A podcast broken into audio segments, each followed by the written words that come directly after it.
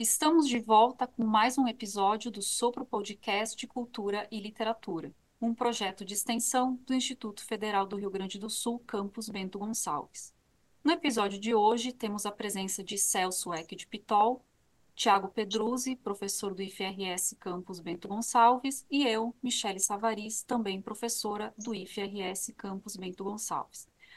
Contamos hoje com a presença de um convidado muito especial, Astier Basílio, que nasceu em 1978, é autor de 15 livros, predominantemente na área de poesia, mas também contos e peça de teatro. É vencedor do Prêmio Funarte de Dramaturgia 2014, mestre em literatura russa pelo Instituto Estatal Pushkin e atualmente doutorando pelo Instituto Maxim Gorky. Então, direto da Rússia, este brasileiro que vem falar conosco hoje no episódio Seja muito bem-vindo, Astier Basílio. Antes de te passar a palavra, então, eu começo te perguntando sobre a tua formação leitora. É, essa é uma pergunta que a gente geralmente faz para os nossos convidados, e então gostaríamos de saber de ti um pouquinho quando e como nasce o Astier Basílio é, leitor, quais são as suas primeiras lembranças das leituras, tem alguma influência familiar? Ou isso já isso inicia na escola? Conta para gente um pouquinho sobre isso. Olá, Michele, Tiago, Celso, amigos do podcast. É uma satisfação estar aqui.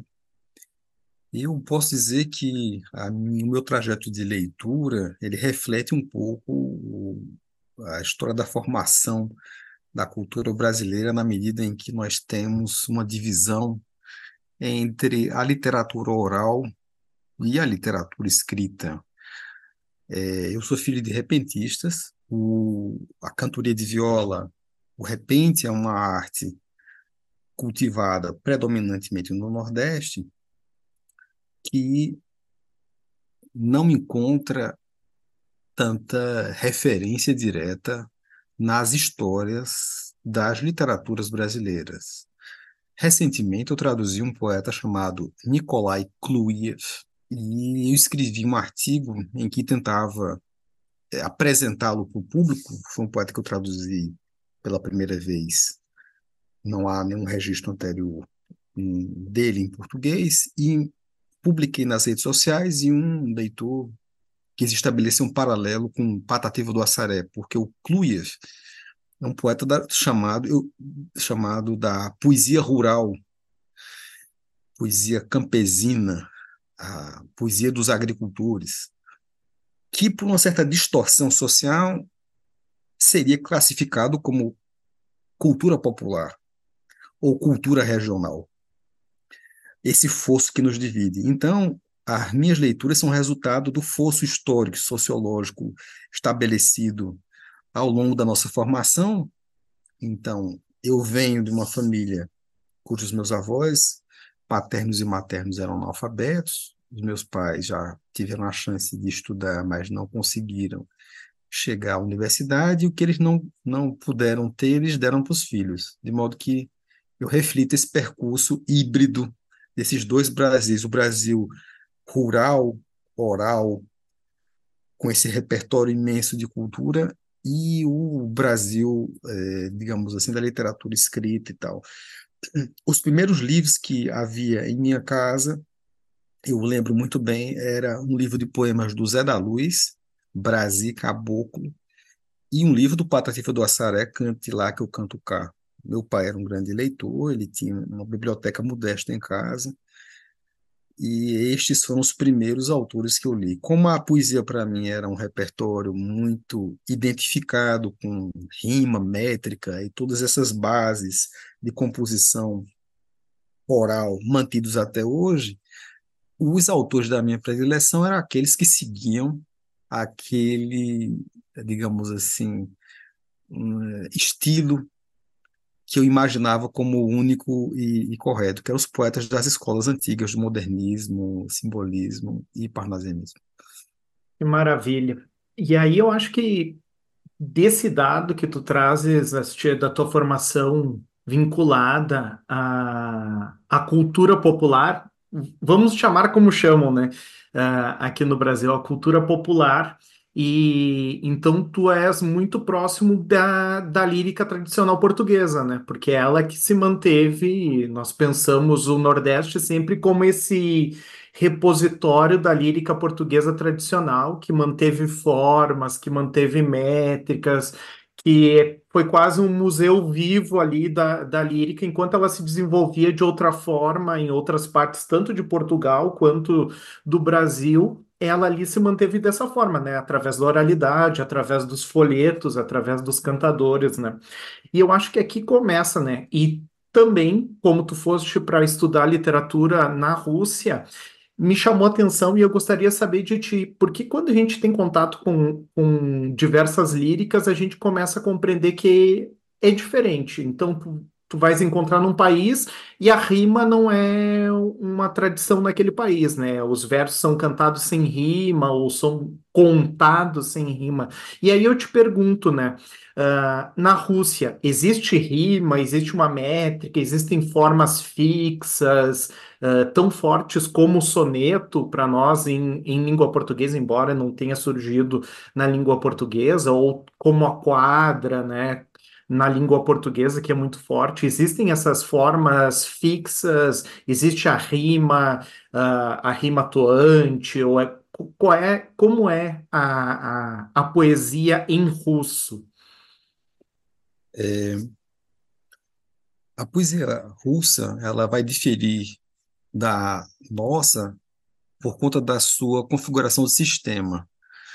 A nossa poesia ela é fundamentada no sistema silábico, a partir do qual ah, vão se desdobrando pela própria língua, né? os metros, a redondilha, o octossílabo e por aí vai. Na poesia russa é um sistema silabatônico. O sistema silabatônico ele é baseado nos pés e a diferença das nossas línguas é que uma vogal no idioma russo determina a fixação de uma sílaba, o que faz com que a combinação seja muito mais precisa do que no nosso idioma, que é muito mais fluido e muito mais musical, em que existem as elisões das vogais.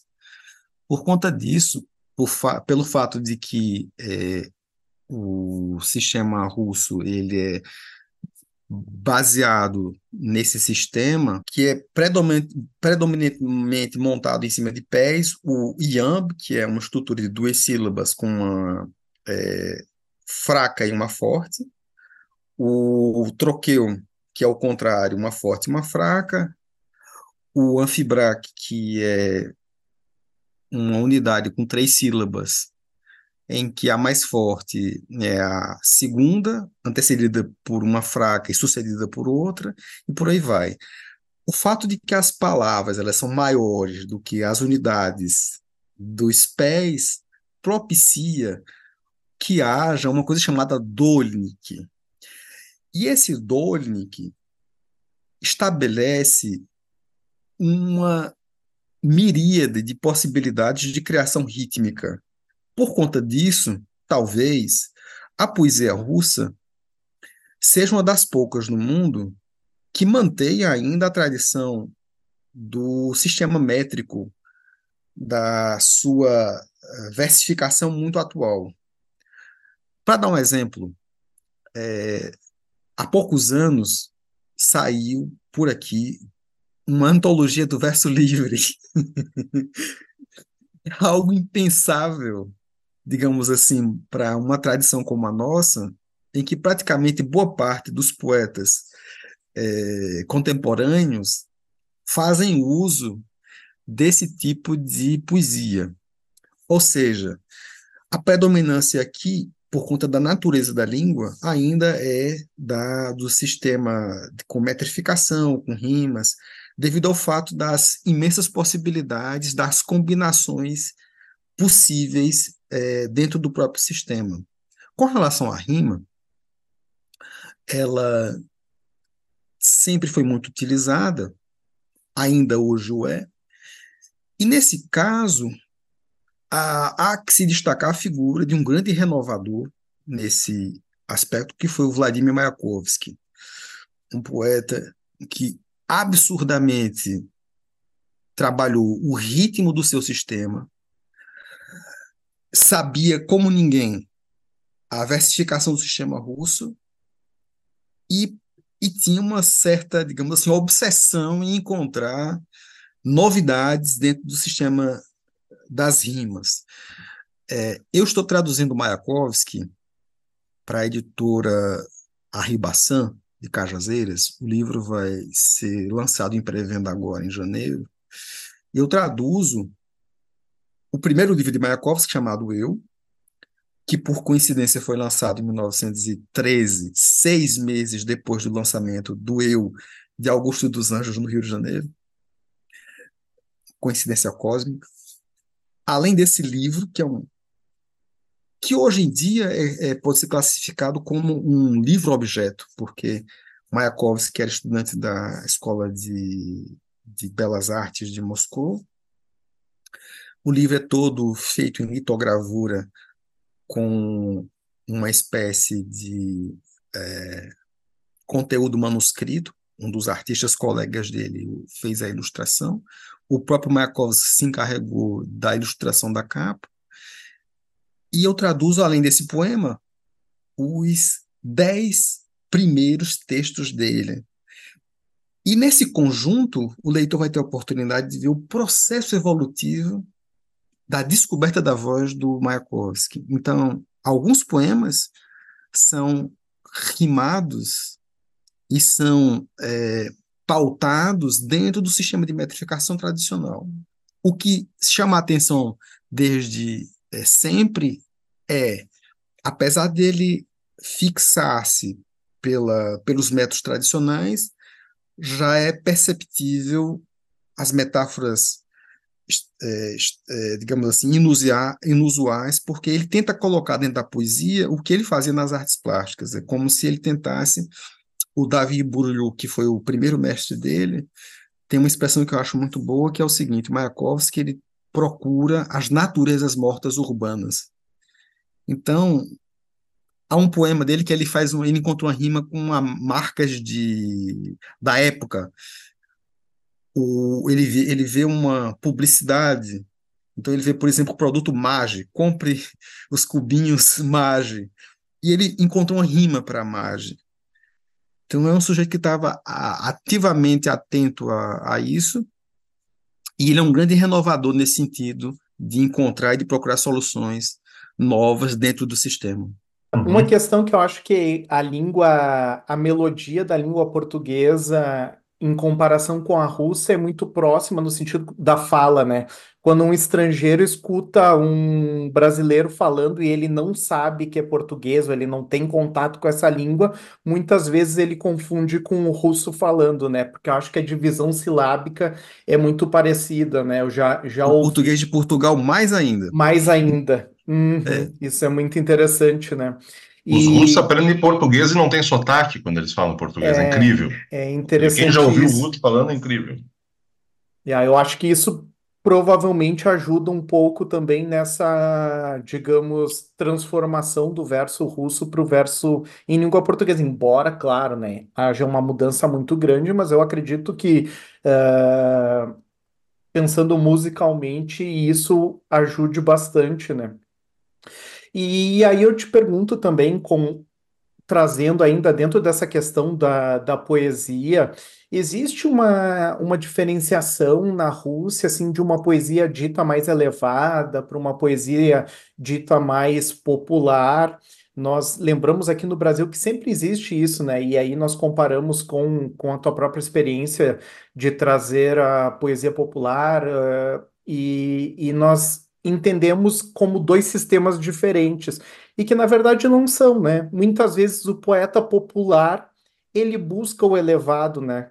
Uh, essa transposição, né? A gente tem uma ideia de que ah, as metáforas do poeta popular sempre serão aquelas que jogam com a natureza, com seu conhecimento, e é o contrário, né? Até o Borges, no escritor argentino e a tradição, ele vai dizer, né, que o poeta popular, ele busca sempre o elevado, né? Ele vai usar uma palavra rebuscada se ele a conhece. A gente tem muitos exemplos disso, né? E, e a Rússia tem essa diferenciação, assim, existe essa diferenciação de uma poesia popular e uma poesia mais elevada, ou esse diálogo é melhor, ou ele acontece mais do que aqui no Brasil? Não existe esse, essa divisão por conta do processo histórico ser basicamente muito distinto. Então, não, não consigo encontrar nenhuma, nenhum ponto comum em relação às nossas culturas, às nossas percepções de poesia. É, o que pode ser colocado nesse sentido é uma tradição muito forte da cristãsca e literatura, que é justamente a literatura dos agricultores, uma literatura que ela tem um apelo voltado para a zona rural, fala sobre esse universo, e nesse sentido, ela não é colocada numa categoria é, à margem, ao largo ou em paralelo. Ela é uma expressão dentro desse universo que é a literatura. E para citar um exemplo, é, no começo do século XX, vários poetas surgindo, eu acredito que talvez tenha sido um dos momentos da história da humanidade em que nós tivemos uma grande concentração de gênios que moravam a quarteirões uns dos outros, é uma geração que rendeu é, Ana Akhmatova,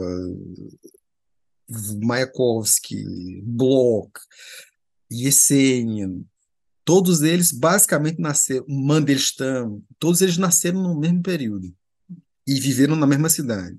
O Yesenin, quando chega em São Petersburgo, ele tenta se sobressair de alguma forma, e qual é a, qual é a maneira que ele, que ele é, tenta se sobressair? Ele meio que intensifica esse aspecto do poeta rural, da nova poesia rural.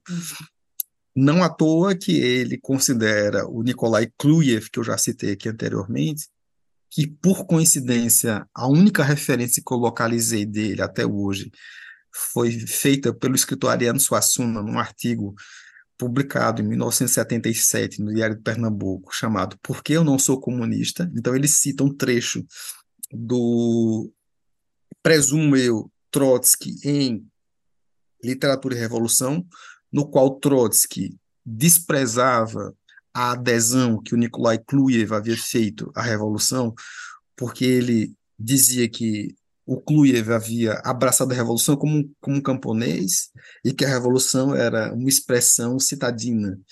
Então, o Ariano cita o Kluyev mesmo não tendo lido, né? Então, é, o Kluyev é citado pelo Yesenin como o seu grande mestre.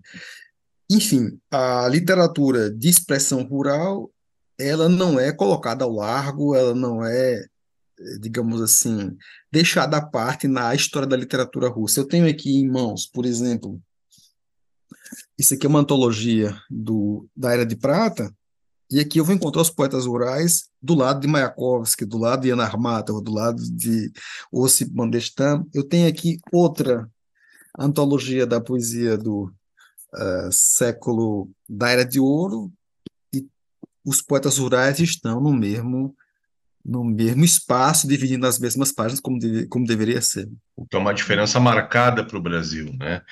E aí, entrando, assistir agora nessa, nessa questão dos né, da travessia de um lado para outro, né, do, do, Atlântico e a travessia continental, né, de um, de um lado a outro do continente.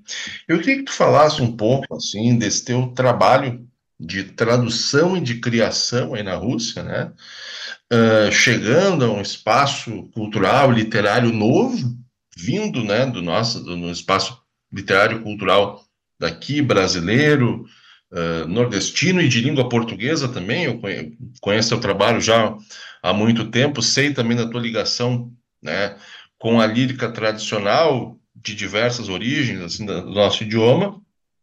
né?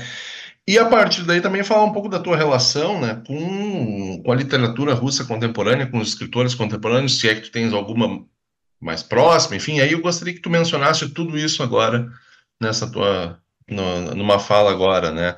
Como é que como é que está sendo essa tua chegada, esse espaço, né? O teu trabalho, o teu trabalho de criação aí dentro e uh, né, as, as relações com os teus contemporâneos aí.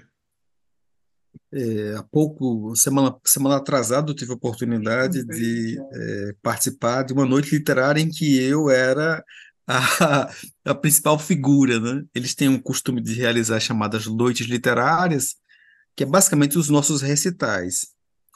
E nesse recital eu é, convidei poetas contemporâneos que eu havia traduzido e eles se apresentaram comigo lendo os poemas originais e eu lia as traduções que fiz. Eu fui acompanhado por sete poetas é, que havia traduzido entre os quais um dos introdutores da poesia minimalista russa, o Ivan Armetiev, que é um poeta de quem eu gosto imensamente, ele é autor de um poema que é assim, escrevendo no escuro, não notei, que a caneta não escrevia. Um poeta de um minimalismo e de uma força de condensadora extraordinária, e é algo inaugural dentro de uma tradição muito mais digamos assim, discursiva, numa tradução mais trágica, numa tradição em que o verso ele está dentro da, de, dado dentro dessas estruturas. É, esse evento foi organizado pelo Andrei Karovin, que é um poeta que tem um salão há 20 anos no Museu Bulgakov, foi onde eu participei, no mesmo espaço em que anteriormente esteve o Evgeny Evtushenko, tive a oportunidade também de é, participar do festival que ele próprio organiza, o Festival Valushin, Maxim Valushin, um grande poeta da Ilha de Prata, amigo da Marina Tsvetaeva, amigo do uh, Osip Mandelstam, que eu tive a felicidade de traduzir pela primeira vez para o português. Então, é, de alguma forma, eu tenho procurado o primeiro conhecimento que eu tive da literatura contemporânea foi através do mestrado. Havia uma, algumas disciplinas em que nós éramos apresentados a autores, sobretudo autores de prosa. É, à medida em que eu comecei a poder circular, comecei a estabelecer contatos, participar das noites literárias, é, a traduzir os poetas na coluna que eu tenho no jornal União, uhum. o círculo foi sendo ampliado. Então, hoje em dia, eu tenho é, contato com parte significativa dos autores, sobretudo de Moscou, eu posso dizer que tem uma boa convivência com os autores. É uma quantidade é, considerável de bons escritores, de bons poetas. Não posso dizer que conheço todo mundo ainda, mas de Moscou, que é uma área que eu frequento com, com alguma é, regularidade, eu já consegui identificar determinadas determinados grupos, determinadas vozes, talvez precise conhecer um pouco mais em relação a São Petersburgo, que é um outro centro de referência e que eu ainda não tenho tanta, tanto contato. Tu mencionaste Moscou e São Petersburgo como espaços distintos. Se bem entendi, foi isso. Sim, né? sim. É assim que funciona mesmo? A cena literária do, das duas se desenvolve de maneira mais ou menos independente? É o eixo Rio-São Paulo da Rússia? é, nós quatro aqui não somos do eixo Rio São Paulo, então. Basicamente, o fato de as duas cidades se sucederem como capitais, se nós formos olhar a história, vamos ver uma grande ebulição literária acontecendo em São Petersburgo inicialmente, era onde tudo acontecia. E interessante que existem é, a primeira escola moderna russa é o simbolismo. Vai ter o simbolismo de Moscou, o simbolismo de São Petersburgo. Uhum, uhum. Vai ter o futurismo de Moscou, que é basicamente o, a força do, do, do, do, do futurismo vai, vai estar em Moscou, onde vai estar Davi Burluk e Mayakovsky. São Petersburgo vai ter outros grupos com os quais eles vão acabar tendo uma relação, mas basicamente é isso. As duas cidades protagonizam os dois polos das cenas culturais e, evidentemente, literárias. Isso não elide o fato de que existem grandes expressões de, outro, de outras localidades. Um, um grande poeta uh, dos últimos tempos, que inclusive nasceu em 1974, infelizmente morreu muito cedo, Boris, Boris Rigi, ele era de Ekaterimburgo, que é uma cidade tradicionalmente uh, conhecida por ser um berço de proletários, lá tem uma indústria pesada de aço e tal. Uh, Varones, é, no sul, na fronteira com a Ucrânia, onde Mandelstam foi é, uh, enviado para o exílio, rendeu um grande poeta, o primeiro prêmio Nobel de Literatura russa, que foi Ivan Bunin. E é de uhum. lá que, que veio o jovem poeta Vassili Natsentov. Ele deve ter 24 anos. Eu conheci no Festival Valushin, grande poeta, premiado, publicado por grandes revistas e que eu tive a felicidade de traduzir. Maravilha. Eu lembrei que aqui no Brasil ficou conhecido, acho que passou no canal Arte 1, um documentário sobre literatura russa com o Stephen Fry, que ele fala de seis, poe de seis escritores, não de seis poetas, uhum, né? Uhum, uhum. Da literatura contemporânea. Eu, foi o máximo que eu me aproximei do, do contemporâneo uhum. russo, né? E é um dado para se alguém que está escutando quer buscar, existe, né? Tá no Arte 1, dá para pesquisar, streaming, essas, uh, utilizar as plataformas digitais. Mas nós gostaríamos de saber também, tem um dado que a gente sabe, né? Jorge Amado é amado na Rússia, né? É uhum, conhecido uhum, uhum. E, e, nós sabemos por quê, né? O envolvimento com o Partido Comunista Brasileiro e uh, foi prêmio Stalin de literatura, então escreveu uma uma obra alinhada com os preceitos né, do socialismo e ele é traduzido, ele é o nosso autor brasileiro mais conhecido depois do Paulo Coelho, né? A gente pode dizer que ele é um dos primeiros mais conhecidos, né? Então, nós já andamos, eu e a Michelle andamos pelo leste europeu e a gente via as traduções e reconhecia. Estava ali o Jorge Amado e ele sempre estava. Outro outro dado é a nossa novela, né? Então estava lá na Romênia no numa exposição sobre a televisão romena e estava passando a escrava Isaura em romeno, né? Então esses são dados interessantes, mas para além do Jorge Amado, para além da, da escravizaura, né, o que, que a gente tem na Rússia? Eu lembrei agora no leste europeu que Fernando Pessoa também era aparecia muito em traduções, acredito que seja uma moda recente, né? Mas uhum. se conhece alguma outra coisa de Brasil, porque o Jorge Amado também carrega um certo tipo de estereótipo de Brasil, né? Ele vai levar o Brasil tropical para fora e é, é, é muito engraçado também. Até a Xarapova gosta do Paulo Coelho. Até a Xarapova.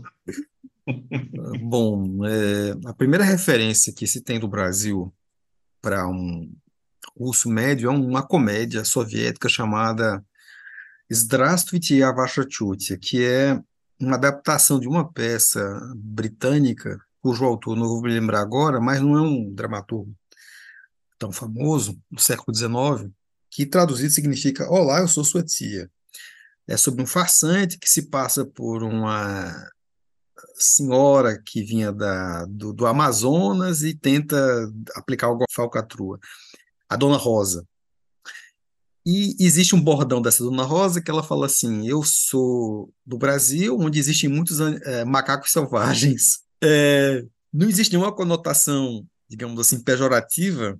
Inicialmente, quando eu vi isso a primeira vez, isso me ofendeu, mas quando eu assisti a comédia, eu vi que não havia nenhuma conotação depreciativa. É basicamente a primeira referência que eles têm do Brasil é essa comédia.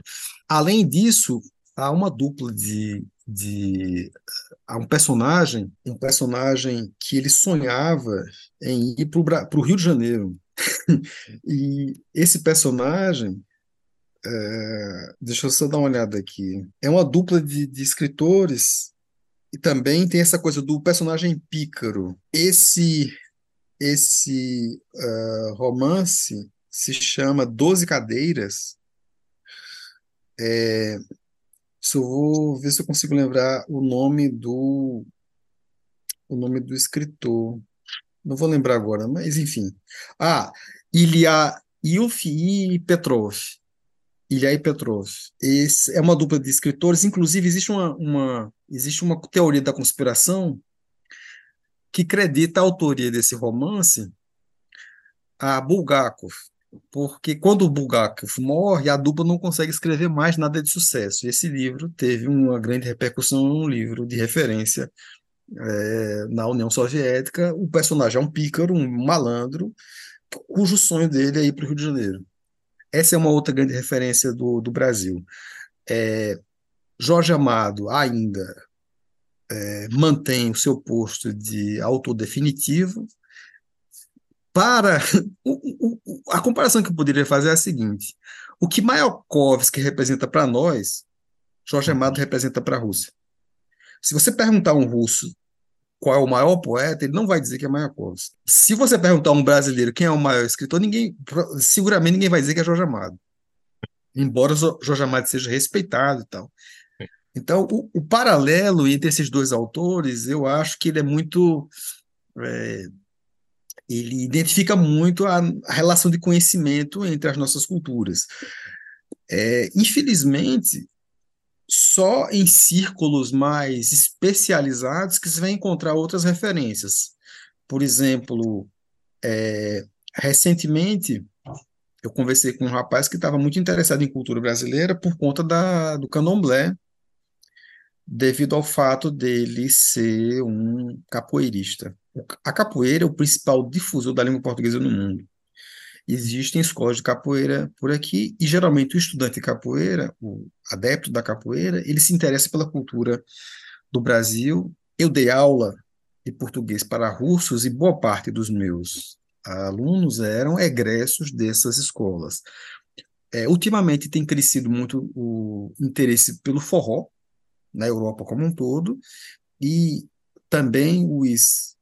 O russo tem uma coisa da, que, que me impressiona muito, quando eu dava aula, eu sempre perguntava a razão pela qual o sujeito estava ali para aprender o idioma, e às vezes me pareciam motivos um pouco, um pouco banais. O sujeito dizia, não, porque eu gosto de novela brasileira e queria poder é, aprender o idioma. É, infelizmente, nós não temos notícias muito boas em relação ao conhecimento da nossa cultura. Eu estudo no Instituto de Literatura é, Maximo Gorky, que completou 90 anos esse ano. É uma espécie, digamos assim, proto é, escola criativa, né, literatura criativa, curso de escrita criativa, feita há 90 anos. Então, basicamente, existem os seminários e tal. Então, aqui eu me encontro com pessoas muito interessadas em literatura. Eu moro no alojamento e um rapaz chegou para conversar comigo porque estava interessado em conhecer a obra de Carlos Drummond de Andrade. Uhum. Ele, inclusive. Isso é inusitado. Isso é inusitado. Ele me mostrou, assim, olha, para você ter uma ideia da minha admiração por Fernando Pessoa, o, o celular dele, a, a, a folha de descanso era uma fotografia do nosso poeta português. E ele conhecia, além disso, a Tropicália. Ele conhecia os autores do modernismo brasileiro, Oswald de Andrade, Maria de Andrade, mas ele é uma exceção. Sim. E eu é. até acabei compartilhando autores da poesia visual, que era a área de interesse dele.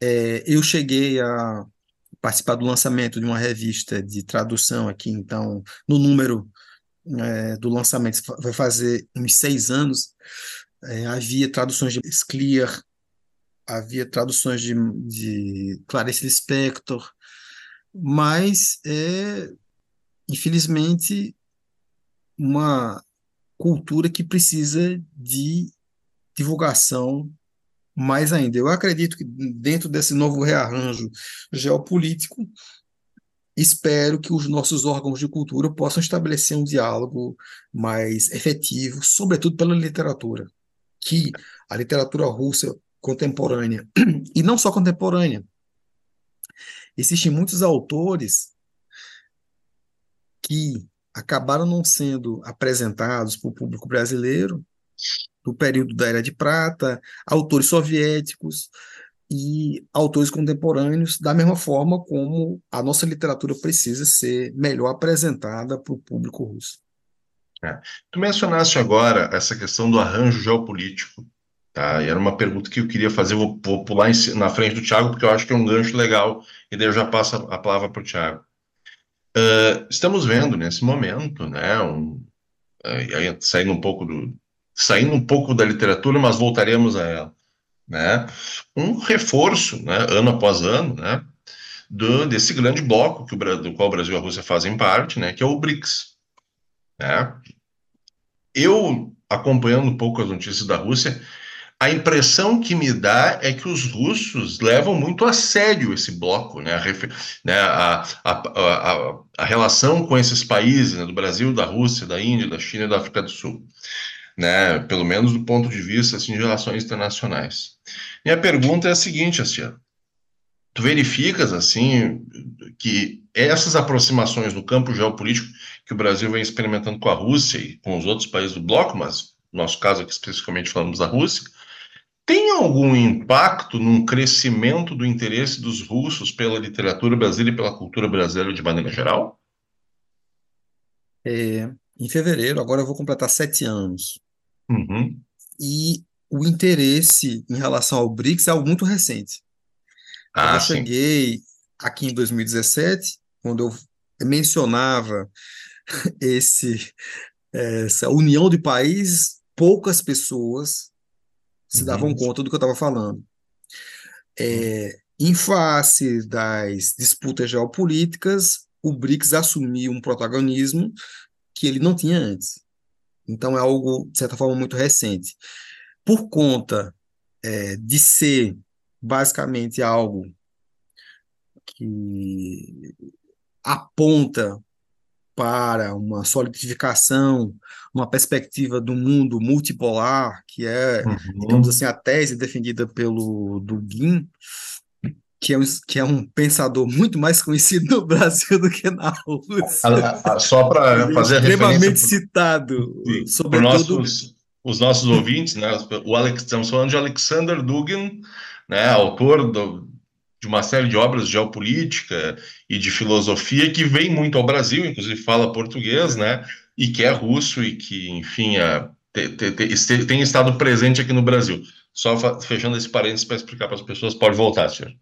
Então, é, dentro dessa dimensão, eu acredito que é, num futuro próximo possa haver é, desdobramentos na área cultural. Há pouco tempo, coisa de meses, delegações do Ministério da Cultura é, este, uhum. estiveram aqui uhum. assinando protocolos, então eu presumo Sim. que esses protocolos assinados possam redundar em ações de cooperação mútua entre os dois países. Eu acredito que, é, do ponto de vista geral, é, do público, isso já está, de, alguma, de alguma forma, disseminada. O russo é um povo que tem uma é, relação meio sui generis com seu próprio país, então quando é, estúdios de Hollywood ameaçaram não enviar as suas produções para serem mostradas aqui, a resposta que eles tiveram, a gente vai poder receber filmes brasileiros, filmes de outros de outras nacionalidades, isso não vai ser nenhum problema. Então eu imagino que de alguma forma essa, esse, esse rearranjo é, geográfico, político, ele possa redundar também em ações culturais. É, porque me chamou a atenção, vendo ali na página do Telegram e também do Facebook ali dos, do Ministério da Cultura da Rússia, né, eu vi que teve inclusive uma celebração, né, uma lembrança, se não me engano, dos 195 anos das relações diplomáticas entre Brasil e Rússia, é, e foi um evento grande, foi um evento com muitas pessoas, teve, teve um recital, se eu não estou equivocado. Eu fiquei muito impressionado com, com, com, com o impacto que teve, teve, se não me engano, teve a presença de gente dos de diversos ministérios. E foi anunciar, e foi anunciada a criação do Instituto Brasil-Rússia. Isso, exatamente. Está acoplado a uma universidade que essa universidade é uma universidade que forma diplomatas e já tem lá uma cátedra de língua portuguesa. Pois então. Eu acredito que os encaminhamentos vão redundar em frutos Uhum. para, digamos assim, o, o mútuo estabelecimento de, de acordos e de relações culturais entre os dois países. Perfeito. Uh, Astia, tu falaste que nós, nós conhecemos bastante o Mayakovsky, né? Quando se pergunta quem é o grande poeta para um brasileiro, o grande poeta russo para um brasileiro, ele vai citar o Mayakovsky. E eu vou te perguntar, e já passo a palavra para Michele, o, os russos consideram o Pushkin o grande poeta russo? Ele é o, é o grande poeta russo? Pushkin é, é algo inimaginável, é difícil descrever a grandeza literária dele. E é, ao mesmo tempo, a maldição, porque ele é o fundador da língua russa moderna. Ele é a glória da língua russa. É um escritor que conseguiu, na prosa e na poesia, estabelecer o, a, a, as bases e os fundamentos nos quais toda essa grande literatura foi é, erigiu gigantes como Dostoiévski, Tolstói, Gogol, Turgenev. Tudo isso advém do trabalho de gênio de, de Pushkin. Eu é, espero que um dia, estou me preparando para isso, eu possa traduzi-lo. Mas é um percurso que vai redundar é, ainda é, uma longa caminhada de conhecimento, de contato com a língua e tal. Mas eu já tive a oportunidade de. Não estudei ainda como eu deveria, mas eu tive a oportunidade de ler o Evgeny Onegin, que é uma espécie de enciclopédia da cultura russa, e é um texto fabuloso. Mal comparando, ele é o Camões russo, né? Porque o Camões é o fundador da. Claro que nós não temos a prosa e tem a distância temporal, mas é a ideia de que a língua portuguesa surge a partir do Camões, né? Como uh, com os Lusíadas e os sonetos, eu acho só para o nosso público assim pensar um pouquinho, né? É, para que a gente tenha uma comparação, digamos assim, mais efetiva, concordo que ele está dentro desse mesmo plano dos autores fundadores de língua, como é o caso de Camões para a língua portuguesa, Cervantes para a língua espanhola, Martin Lutero para a língua alemã, hum. Dante Alighieri para a língua italiana, né? Shakespeare para a língua inglesa. A Rússia é um país uh, cuja cultura central é a literatura. Tudo gira em torno de literatura. A, o nosso país uh, a cultura ela centra em cima do esporte, que é o futebol. Não à toa, Pelé se tornou sinônimo de excelência. O Pelé de alguma coisa é uhum. o nome dicionarizado do adjetivo que se dá a quem consegue obter, ao que se consegue obter de excelência. Pushkin não à toa é chamado de o nosso tudo. Então eu acredito que Pushkin seria, digamos assim, como o Pelé. Quando os jogadores de futebol vão, vão falar sobre quem é o melhor do mundo, ele sempre diz assim: não, Pelé não conta, ele está acima de todos nós. Vamos discutir os, os que estão abaixo, porque ele é a expressão que está além de tudo. A mesma coisa em relação a Pushkin. Temos Pushkin, vamos discutir os outros. Dostoiévski, Tolstói é sempre abaixo não tenho a menor dúvida. Já, já, que estamos falando de clássicos, é, eu tenho uma, uma, uma curiosidade que é, não sei se, né, se tu consegue nos dar essa dimensão, mas como é que esses clássicos russos são trabalhados nas escolas, por exemplo? Não sei a tua relação assim, com a escola básica, né? Porque no Brasil a gente tem uma certa dificuldade, às vezes, de trabalhar na educação básica alguns livros que nós entendemos como clássicos brasileiros e que nós uh, defendemos a importância desse trabalho, dessa leitura. E a gente enfrenta muitas barreiras em relação a isso, né? E, e quando se fala em literatura russa, principalmente a gente que tem uma, uma, certa intimidade até com as letras, com a literatura, nos vem à cabeça sempre o Dostoiévski, o Tolstói. Então, é, eu queria que tu falasse um pouquinho assim de qual é a, a, a, compreensão que tu tens em relação ao modo como essa literatura russa é trabalhada nas escolas, ou mesmo das pessoas que não têm uma relação direta com o mundo acadêmico, o mundo escolar, como a literatura é vista, como ela é tratada por essas pessoas? Existe um programa é, que é passado durante todo o período escolar, no qual uma série de livros tem que ser lidos. Então, é, além disso, a parte disso, desde a primeir, o primeiro ano na escola, as crianças são estimuladas a decorar poemas. Pelo menos uma vez por mês, a criança tem que ir perante a, o, os seus colegas e recitar um poema que ele decorou. Então, todo russo tem, no mínimo, uma dezena de poemas decorados. Seja ele uma pessoa ligada ou não à literatura, seja uma pessoa ligada ou não à cultura. A literatura não é parte de um grupo privilegiado. A literatura é parte da vida cotidiana, da vida comum.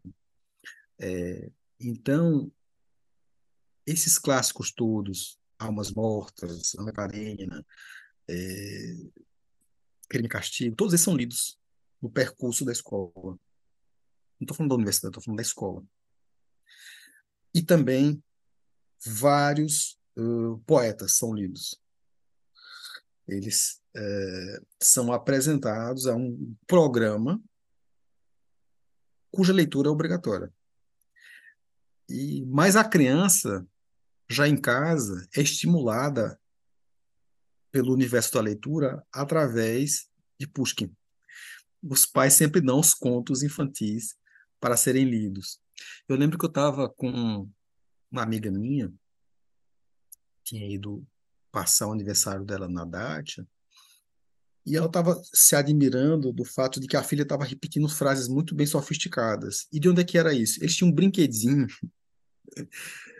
um brinquedinho eletrônico que tinha contos de fadas. Então a menininha apertava no botão e ouvia o conto de fadas sendo tocado. É, eu fui ao aniversário de um amigo meu do trabalho, pessoas que não são do mundo da literatura, pessoas é, que têm as suas vidas, seus trabalhos e tal. Em determinado momento, a conversa girou em torno de Brodsky. Então, basicamente, é, praticamente todos os russos têm o seu poeta preferido. É, ter um conhecimento em relação à literatura não é privilégio, não é, não, não te faz especial em relação aos demais. E outra coisa que eu observei é que teatro e literatura são expressão de, um mes de uma mesma é, de um mesmo mundo. Então, no Brasil, por exemplo, eu me sento com meus amigos do teatro, os meus amigos da literatura, na Rússia não existe isso. Eu, a primeira reunião que eu tive com os colegas do doutorado, a gente estava fazendo aulas de forma é, é, à distância. Quando a gente sentou para conversar, a pergunta foi: qual o seu teatro preferido?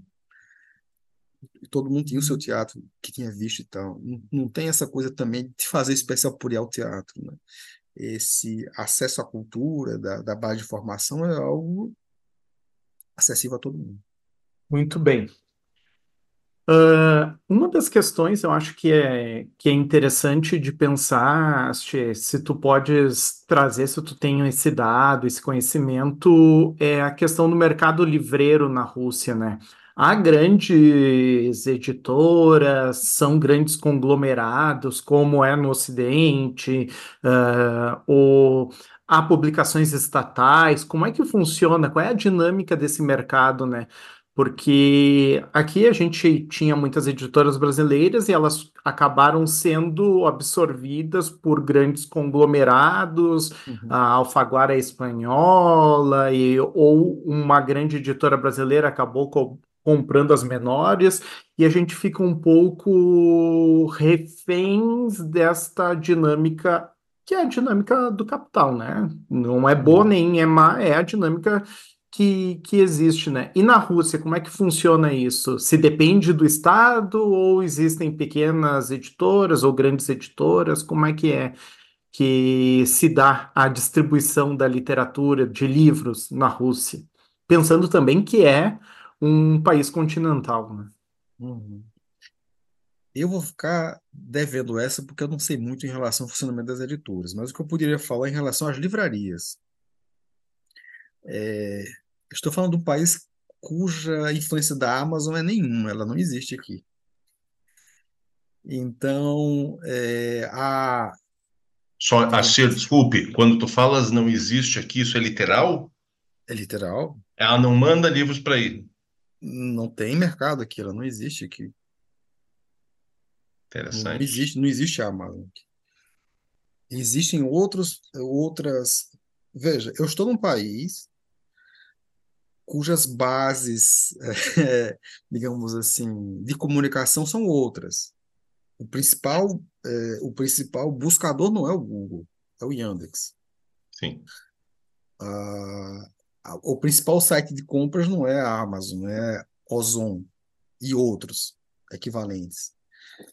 Então, é, a Netflix basicamente não tem a mesma influência que tem no mundo ocidental. Existem outras plataformas que desempenham trabalhos semelhantes, mas muito mais pulverizado do que, digamos assim, a nossa é, realidade.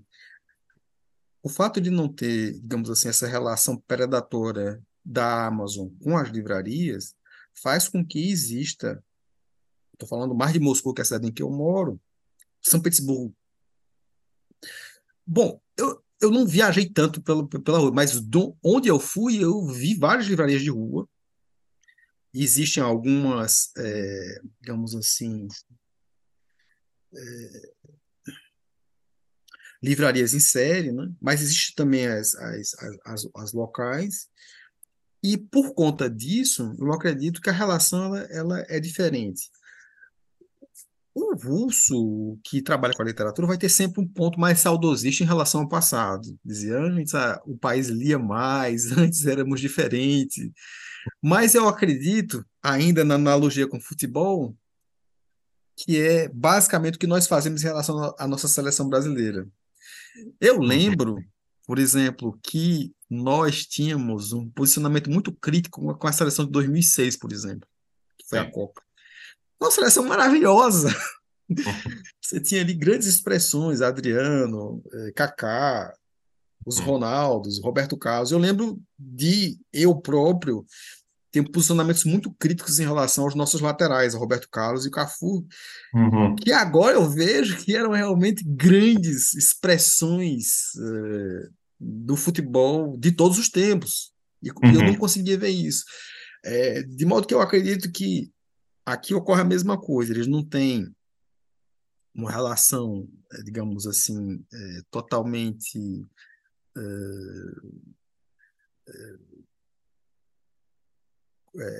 plena do que está acontecendo. É evidente que no mundo todo está se passando por um processo de migração em que o, os apelos audiovisuais tem uma importância muito maior do que, do que a escrita, né? é uma relação de mudança de paradigma no mundo todo, e aqui de, de, não vai é, ficar incólume a isso. Mas é um país que ainda se lê muito e a literatura desempenha um papel muito importante. É, é interessante, então, também, né, essa dinâmica sendo diferente, a Rússia ainda siga num caminho muito mais próximo do, do caminho que nós seguimos anteriormente, né, da, das livrarias de rua, desse, e talvez eu acho que com as editoras deva passar o mesmo, né, pensando também que o processo uh, político-econômico da Rússia é muito mais tardio, o capitalismo, né? A gente sabe, né? Nos anos 90, então certamente uh, seja diferente do, do mundo ocidental, né? Estou colocando o Brasil Mas aqui ele, Eles tinham um patamar, um patamar realmente é, um patamar inalcançável, trilhagens de milhões de exemplares que aconteciam na época da União Soviética. Esse patamar ser alcançado, eu acredito que nunca, em, em nenhum lugar do mundo mais. Ou seja, o patamar deles era muito elevado, de, de grande distribuição, de grande tiragem. É, o que eu vejo em relação ao mundo da poesia é que existem também os grandes poetas, os autores que têm um círculo de é, produção independente, e também um circuito muito grande de, de prêmios, de, de, residências, de incentivos, é, é, Basicamente, existem grandes prêmios para faixas etárias. O autor, até os 35 anos, existe um grande prêmio, e esse prêmio coloca o autor é, num espaço de reputação e, a, e o apresenta para o mundo dos leitores. É, outra coisa, que é isso desde a Rússia Imperial, a importância das revistas e dos, e dos, e dos suplementos, do, do, dos veículos literários. Ser publicado por essas revistas é um atestado de qualidade. Então, a revista Novo, Novo Mundo, a revista Novo Emir, onde em 62 foi, publicado Um Dia na Vida de Ivan Denisovich, do uh, Solzhenitsyn, ainda funciona. Então, ser publicado pela Novo Emir ainda é, confere ao autor é, um, um, atestado de, de, qualidade. Então, existem outras publicações que, que cumprem esse papel e eu acredito que esses, essas premiações, elas, as residências, os programas, os festivais, as feiras de livros, é, a, ajudam a colocar a literatura em evidência, apesar do discurso todo de que não é mais como era antes, o país decaiu, nós não somos mais como éramos. Sim. E e pensando aqui na literatura e na, nas tuas escolhas tradutórias, Asti, tu traduziste o Salmo Machado, né, do OSP. Uh, aqui em Porto Alegre nós tínhamos um bar chamado OSIP, né? Claro que era OSP, só que a gente tinha essa pronúncia, então sempre me dá um problema na hora de, de pronunciar, né? No OSP Mandelstam. Por que chegou ao, ao? Por que a escolha? E quais foram os desafios dessa tradução para o português, né? Claro, a gente uhum. já vai pensar, são dois uh, mundos culturais muito diferentes, talvez a forma, talvez, mas o que que te trouxe alguma dificuldade, se é que houve dificuldade, talvez tu possa dizer, não, não, foi muito tranquilo, né? E por que tu escolheste o OSP? O Simão é um poeta que eh, era o poeta preferido, um grande amigo meu, o José Neumani Pinto. Eu lembro que ele me falou sobre a vida dele, da, do poema que ele fez contra Stalin e da forma como ele foi preso a partir disso, do fato da mulher dele, a Nadezhda Yakovlevna, decorar parte significativa da obra dele para poder ser salva de possíveis apreensões do regime. Então, toda essa história me fascinava.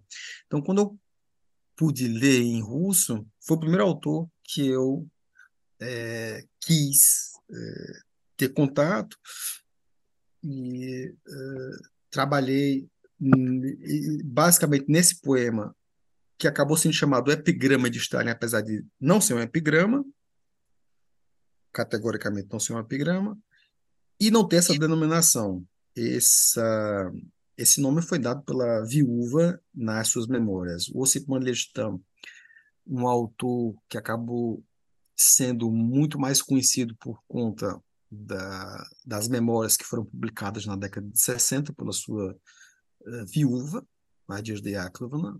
Uhum. Os três volumes de memórias ganharam o título de Conta Toda Esperança, uma sacada dos editores eh, americanos, embora não haja nenhuma relação direta com o título original, uma brincadeira com o nome da Nadezhda, que Nadezhda em russo é esperança, né? então contra toda esperança. É, e esse poema foi muito difícil porque ele é um texto difícil para os nativos em russo. Ele tem neologismos, ele tem um final truncado, e é, para poder traduzir esse poema, eu tive que me valer de, da fortuna crítica em torno desse texto, que é considerado um dos maiores poemas do, do século XX e um poema que foi uma sentença de morte. Quando ele recitou esse poema para o Boris Pasternak, ele falou o seguinte: Eu peço que você não leia esse poema mais para ninguém, que eu não quero tomar parte do seu suicídio. Isso não tem nada a ver com literatura é um ato de suicídio. E existe uma é, análise desse poema que eu acho muito forte, que é a do Mikhail Kasparov, um dos grandes estudiosos da, da poesia russa, que ele disse que o Mandelstam escreveu esse poema como uma espécie de ato de suicídio, porque ele queria fazer uma grande confrontação com o poder, com o qual ele não concordava, se sacrificar e entrar para a história da literatura. Mas o que ocorre com o Osip Mandelstam foi o que ocorreu com o Dostoiévski, que foi perdoado pelo uh, czar nas últimas horas, e em ambos os casos isso redundou uma reviravolta na alma de cada um deles. Né? Depois desse poema em Varones, o Mandelstam vai escrever uma ode a Stalin. Enfim, é, é um poema que é, ilustra muito bem a conversa, uma das últimas conversas que ele teve com a, com a, com a esposa, a Nadezhda, quando ele estava indo embora na sua segunda prisão, percurso no qual ele faleceu, no caminho para Vladivostok, que ele disse: Não se preocupe, somente nós respeitamos a poesia, só na Rússia que se mata por um poema. Então, esse poema pode, podemos dizer que foi o poema que, que o matou. Muito bem, então acho que nós não podemos encerrar esse episódio sem ouvir um pouquinho a voz do Asche Basílio. Num poema, nós gostaríamos então que tu lesse para nós um trecho, um poema em russo Uhum, e depois a tua tradução, por gentileza. uhum. Vou ler em russo agora. Мы живем под собою, не чуя страны. Наши речи за десять шагов не слышны. Где хватит напор разговорца, там припомнит кремлевского горца. Его толстый палец, как черви жирные, слова, как пудовые гири верны. Таракани смеются усища и сияют его голениша, а вокруг него сброд кольшей вождей, он играет услугами поле людей. Кто свистит, кто бьет, кто хнычет, он один лишь бабачки тычет, как подкову кует, за указом указ, кому в пах, кому в лоб, кому в бров, кому в глаз, что ни каз у него, то малина e широкая грудь осетина. Agora a minha tradução. Nós vivemos sem estar mais sentindo o país. A dez passos não se ouve o que nossa voz diz. Meia prosa e já basta que lembrem o matuto da serra no Kremlin. Os seus dedos são vermes sebentos obesos, as palavras fiéis como a marca dos pesos. Bigodões de barata sorrindo e os coturnos brilhando de lindo. Mas lhe cerca a ralé dos chefes cabeçudos. Ele brinca com os seus zumbis de faz tudo. Um que chora, um que mia e soluça, ele bicho papoa e cutuca, como casco de ferro, tem ato, ele atesta em um olho, em um cílio, em um pubis na testa, toda pena de morte, uma mora, peito largo de quem vem da Geórgia. Este foi o epigrama de Stalin. É, conhecido como epigrama de Stalin, embora nem seja epigrama e não tenha tido essa denominação pelo próprio autor, mas em função da fama que o poema adquiriu, fiquemos com o epigrama de Stalin. Perfeito. A gente percebe essa musicalidade, né? Mesmo quando tu estavas declamando em russo, eu não entendo uma palavra, mas parece que eu estava sendo levada pelo poema, assim. Então, a, a tua voz também eu acho que dá um, um apoio importante, né, para esse ritmo todo. Por coincidência, esse poema ele tem um andamento musical e eu consegui cantá-lo na viola, na viola nordestina. Tanto o poema em russo como a minha tradução, na medida em que eu tentei o máximo possível preservar a música. Então foi possível ter um vídeo meu no Instagram em que eu canto o poema em russo e a minha tradução. Então, nós agradecemos muito a presença do nosso convidado, Asche Basílio, e hoje ficamos por aqui. Não esqueçam de nos seguir pelas redes sociais, acompanhem o Sopro no Twitter, Sopro Podcast, no Instagram, Sopro Podcast e no Facebook, Podcast Sopro. Vocês também podem acompanhar os episódios no YouTube, então se inscrevam no canal e ativem as notificações. Se desejarem, podem deixar comentários e sugestões. Abraço e até o próximo episódio.